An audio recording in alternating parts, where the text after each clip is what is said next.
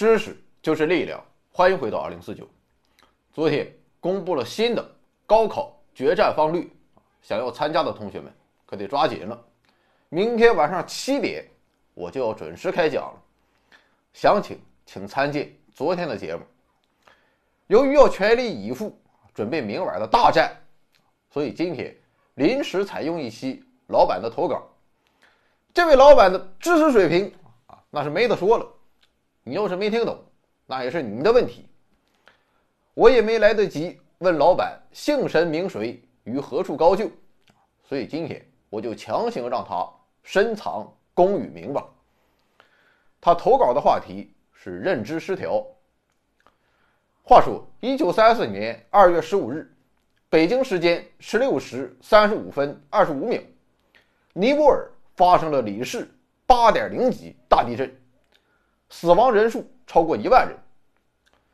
在这场地震之后，美国社会心理学家利昂·费斯廷格发现了一个奇怪的现象，那就是一种可怕的谣言瞬间传遍了尼泊尔的邻国印度。印度人纷纷传言说，此次地震灾区以外的地区将会有范围更广、震级更大的地震发生。我们印度那是没跑了。这一现象让费斯廷格感到万分的不解，因为没有任何权威人士啊做出过这样的判断，历史上也基本没有见过这种情况的发生。那么印度人啊为什么要散布这种？明显让人感到焦虑和恐惧的谣言呢？过点安生日子，它不香吗？经过思考之后，费斯汀格终于明白了一个道理：那就是并不是谣言散布了焦虑和恐慌，而是反过来，正是焦虑和恐慌酝酿出了谣言。也有说，生活在灾区以外的印度人虽然没有遭受地震，但他们依然对此感到焦虑。和恐慌，但是这种焦虑和恐慌却与平安无事的生活之间发生了严重冲突，由此便让人们陷入了一种认知失调的状态。而为了消除这种认知失调，人们就会引入新的认知因素，于是散布焦虑和恐慌的谣言便诞生了。我想这种情况啊，我们也都遇到过，比如今年很多人。就陷入了认知失调，然后各种谣言那是漫天飞。在这一认识产生之后，费斯汀格开始对其进行理论上的升华。费斯汀格认为，我们对于自我以及社会都会有许许多多的想法，有时候这些想法之间会产生冲突，从而使人体验到一种生理上的紧张，产生压迫感，这就是认知失调。而当认知失调发生时，人们就会倾向于重回协调状态。总结一下啊，其实就是三大原则。原则一是自己的观点与观点之间，自己的观点与行为之间，自己的观点与他人的观点之间，都可能产生冲突。这种冲突反映在人的内心，就是认知失调。原则二是人们会尽量避免认知失调。正如加缪所说：“人这种生物，一生都在努力使自己确信自身的存在不是一种荒谬。”原则三是，人们的认知倾向于保守，人很难否定自己，会尽力去维护自己先前存在的观点、信念、行为和态度。而为了重新回归协调，人们一般会使用两种办法：一种是否定。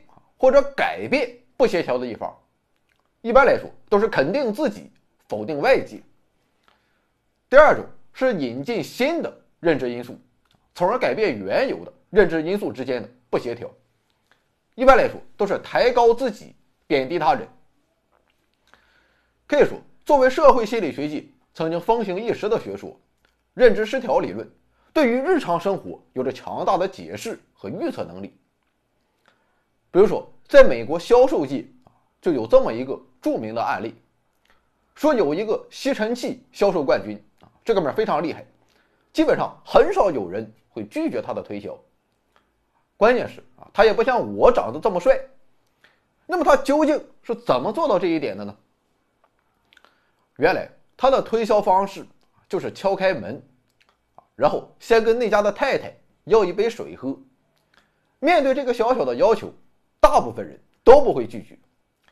而当他得到这一杯水的时候，就可以趁机获得三分钟的推销时间。不过问题的关键，他还不在这里，因为太太给了他一杯水，帮助了他之后，就很难再去否定自己的行为。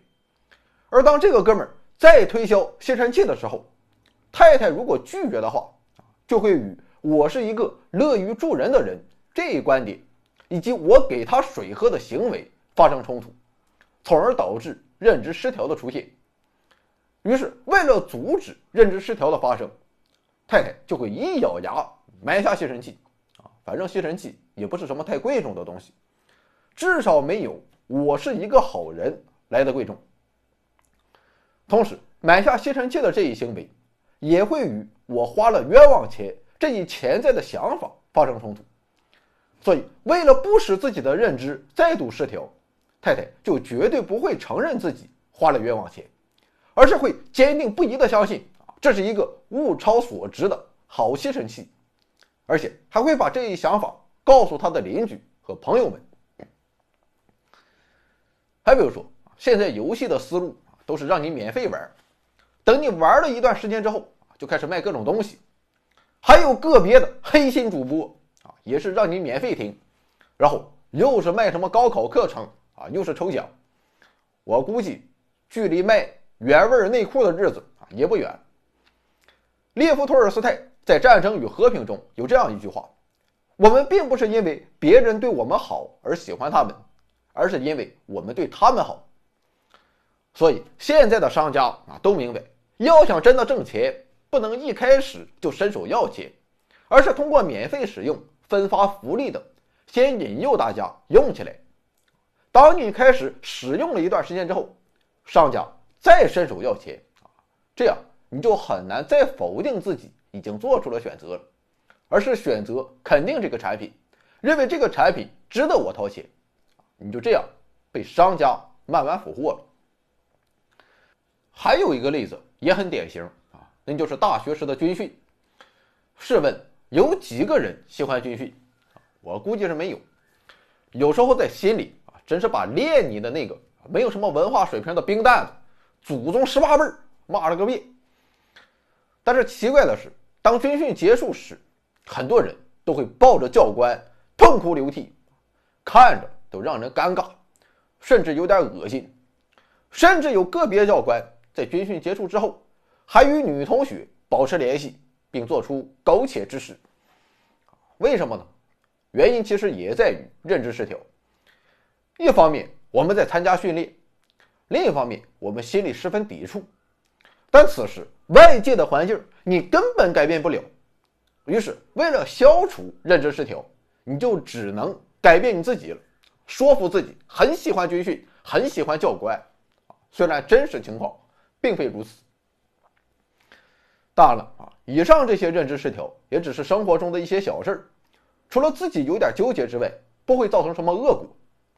但有时候认知失调所带来的就是灾难。比如说战争中为什么会经常出现大屠杀？这是因为在战争中，如果对平民造成了伤害，那就会与我维护正义的责任产生冲突。我维护正义这一点是毋庸置疑的，于是人们就会引入新的认知，那就是那些平民不过是劣等民族。早就该消灭了，于是屠杀便发生了。那么好，了解了什么是认知失调之后，那么我们又该如何逃脱他的魔爪呢？投稿的这位老板的答案是这样的：做一个理性且内心柔软的人，用理性去否定自己，用柔软战胜一根筋。吸烟的行为与外界对吸烟的宣传形成了强烈冲突啊。你还戒不掉，那就大大方方的承认自己自制力不行呗。观点错了怎么办？改嘛，没有什么大不了。所以我总结就是两个字：豁达。干。回到二零四九微信订阅号已全面升级，微信搜索“回到二零四九”或 “back to 二零四九”，阅读节目文本，还有更多惊喜，精神的、物质的，还有你懂的。